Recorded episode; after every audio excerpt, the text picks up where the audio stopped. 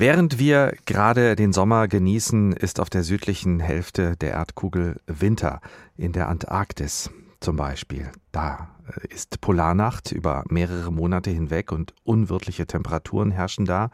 Und doch leben da Menschen, gut Tausende, tausend verteilt über den ganzen Kontinent. Die meisten sind Forscherinnen und Forscher, unter ihnen auch der gebürtige Hesse Peter Jonschik. Er arbeitet als Stationsleiter und Arzt auf der Deutschen Polarforschungsstation Neumeier 3 und er profitiert dabei auch vom internationalen Antarktisvertrag. Der wurde heute vor 60 Jahren unterzeichnet und sichert allen interessierten Nationen freien Zugang zu Antarktika für wissenschaftliche Zwecke. Und tatsächlich kann man die Station einfach anrufen mitten im Eis. Das habe ich gemacht und Peter Jonschik gefragt, wie es bei ihm im Moment aussieht. Wir haben im Moment Polarnacht. Wir sind hier mitten auf einer eisigen Fläche von Schelfeis. Die Station steht auf Stelzen. Draußen ist seit einem Monat die Sonne nicht mehr aufgegangen. Und wir haben Temperaturen aktuell draußen von minus 24 Grad und es ist ein bisschen windig. Wir haben auch keine Straßen hier. Die Wegmarkierungen sind alle über GPS-Koordinaten. Wie viele sind Sie im Moment auf der Station? Wir sind aktuell zehn Überwinterer. Normal sind mindestens neun Überwinterer notwendig. Und wir sind dieses Jahr ein internationales Team. Eine Amerikanerin begleitet uns, um das Eden ISS-Projekt, ein Gewächshaus in der Antarktis, zu unterstützen. Und äh, wie ist das mit dem Stichwort Einsamkeit? Überkommt die einen mal, wenn man so lange im Dunkeln und auch nur zu zehnt in so einer Station lebt? Wir sind hier tatsächlich auf dem isoliertesten Kontinent der Welt. Um erstmal hierher zu kommen, bedarf es eines großen logistischen Aufwandes. Wir sind als zehn Überwinterer über 30 Tage auf Hochsee gewesen mit einem Eisbrecher, um überhaupt hierher zu kommen. Und aktuell im Winter wissen wir, dass uns niemand hier rausholen kann. Also wir haben keine Möglichkeit, die Station zu verlassen, weil das Packeis außenrum so dick ist, dass kein Eisbrecher hier durchkommt und durch die Polarnacht und die Polarstürme der Flugverkehr komplett eingestellt worden ist. Wir sind auf uns gestellt. Das ist der Reiz der Überwinterung. Dafür habe ich mich beworben und ich bin glücklich, dass ich hier bin. Wenn heute vor 60 Jahren nicht der Antarktis-Vertrag unterschrieben worden wäre, Herr Jonschik, was wäre dann heute anders für Sie? Ja, tatsächlich, es wäre vieles anders. Also wir sind ein friedliches Miteinander von vielen Nationen. Ich bekam vorgestern anlässlich des höchsten Feiertages auf der Antarktis mit Winter Celebrations Zuschriften aus über 40 Nationen. Wir alle leben für den einen Zweck, dass wir hier Forschungsdaten erheben. Im Sommer sieht es so aus, dass wir die Basisstation für eine andere deutsche Forschungsstation sind, die Kohnenstation. Und dort gelingt nur mit internationaler Zusammenarbeit zum Beispiel Eiskerne zu bohren.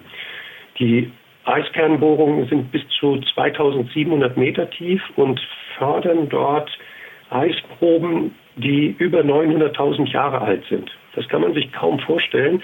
Aber wir dringen hier in der Antarktis in ein Klimaarchiv ein, was uns ein Gesamtverständnis für den Klimawandel erst eröffnet. Und das geht alles nur international. Und deswegen ist der Antarktisvertrag auch heute noch extrem wichtig. Sie lernen sehr viel im Moment über den Klimawandel. Wie erleben Sie den in der Antarktis?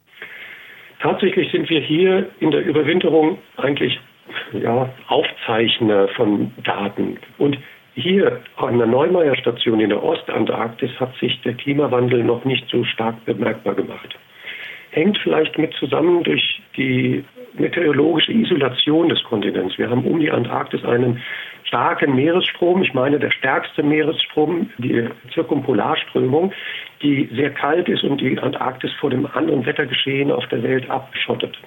Anders im Nordpolargebiet, wo die Mosaikexpedition, die letztes Jahr zu Ende ging, deutliche Änderungen gesehen hat, in zum Beispiel im Verlust des Meereises. Das können wir hier in der Ostantarktis noch nicht nachvollziehen. Also ganz unterschiedliche Entwicklungen zwischen Antarktis und Arktis. Wie reagieren eigentlich die Lebewesen der Antarktis auf den Klimawandel, zum Beispiel die Pinguine, die dort heimisch sind? Ja, wir haben das besondere Glück, in der Nähe der Station, sechs Kilometer etwa entfernt, eine große Kolonie von Kaiserpinguinen hier zu haben. Die Kaiserpinguine haben die Eigenart, nur auf dem Meereis zu brüten und zu überwintern. Die kommen nicht auf das Festeis. Und wenn das Meereis zum Beispiel abnehmen würde, so wie in den Nordpolargebieten, dann würden die Pinguine ihre Brutgebiete verlieren. Das würde sich deutlich verändern können wir aber hier noch nicht beobachten. Die Pinguinkolonie wird seit über 15 Jahren hier beobachtet und da ist die Anzahl in der Population eigentlich ziemlich konstant. Wir sind so bei 25.000 Tieren. Nach all dem, was Sie mir erzählt haben, können Sie uns auf Basis des Wissensschatzes, den Sie da zusammengetragen haben auf der Neumeier Station, einen Rat nach Europa schicken, was in puncto Klimaschutz gerade besonders dringlich ist? Ich bin, muss ich vorweg sagen, ein unpolitischer Mensch.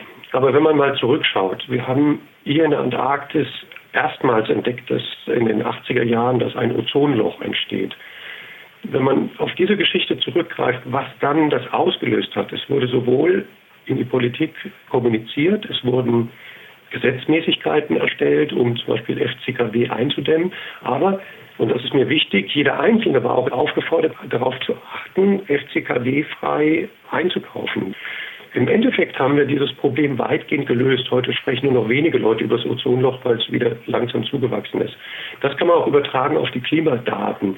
Im Grunde genommen ist der eine Weg der politische Weg, der andere Weg ist aber auch der persönliche Weg. Ich entscheide fürs Klima, was ich hier esse, welche Früchte ich esse, ob die rund um den Globus transportiert worden sind. Ich entscheide in meinem Konsumverhalten, wie oft ich neue Dinge mir kaufe. Und all das sind kleine Baustelle, wo ich von meinen Kindern auch etwas lernen kann und ich auch sie bewundere, wie bewusst sie in der heutigen Zeit leben.